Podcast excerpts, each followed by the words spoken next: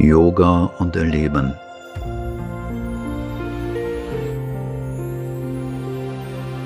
Ein Haus für den Herrn.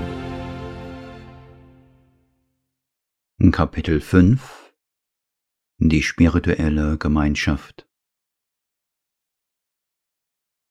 Die konzentrierte spirituelle Anstrengung Sri Aurobindos und der Mutter kulminierte am 29. Februar 1956 in der Manifestation des supramentalen Bewusstseins auf der Erde, die eine neue Ära der spirituellen Entwicklung für die ganze Welt verhieß. 1958 gab die Mutter folgende Erklärung ab. Zitat der Mutter Erst kürzlich hat sich die Notwendigkeit einer kollektiven Wirklichkeit herausgebildet, die nicht notwendigerweise auf den Ashram beschränkt ist, sondern alle einschließt, die sich, ich meine nicht materiell, aber in ihrem Bewusstsein, zu Schülern Sri Aurobindos erklärt und versucht haben, seine Lehre zu leben. Unter all diesen und besonders seit der Manifestation des supramentalen Bewusstseins und der supramentalen Kraft ist die Notwendigkeit eines wahrhaften Gemeinschaftslebens erwacht, das nicht nur auf rein materiellen Umständen basiert, sondern eine tiefere Wahrheit repräsentieren wird und der Anfang dessen sein wird, was Sri Aurobindo die supramentale oder gnostische Gemeinschaft nennt. Zitat Ende. Der Gedanken von einer Gruppe von Suchern, die sich einem höheren spirituellen Ideal verschrieben haben, findet sich wahrscheinlich zum ersten Mal in den Schriften Sri Aurobindos, als er Führer der nationalistischen Bewegung war.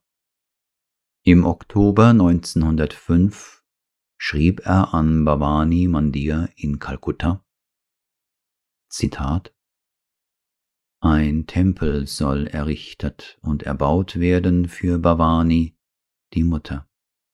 An alle Kinder der Mutter wird der Aufruf weitergereicht, die heilige Arbeit zu unterstützen.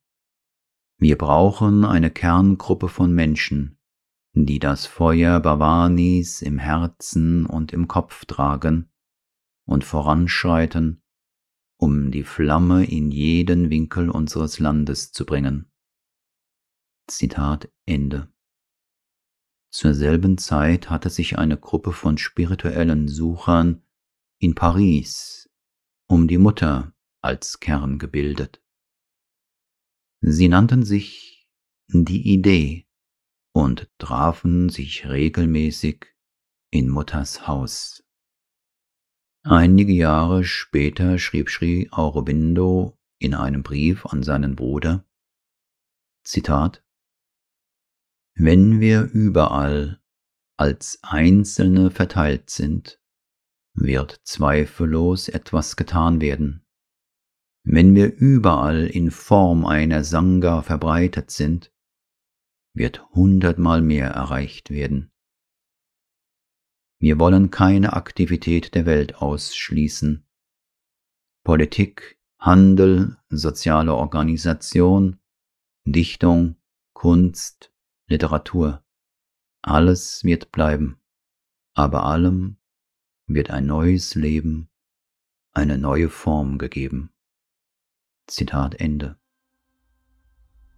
Am 15. August 2019 ist in Süddeutschland unter dem Namen Sri Aurobindo Bhavan Berchtesgadener Land ein Ort geschaffen worden mit dem Ziel, in einem gemeinsamen spirituellen Leben und einem Gefühl der Brüderlichkeit diejenigen zusammenzubringen, die die spirituelle Ausrichtung und den spirituellen Grundgedanken Sri Aurobindos repräsentieren, akzeptieren und danach streben, ihn in ihrem eigenen individuellen und gemeinschaftlichen Leben zu verwirklichen.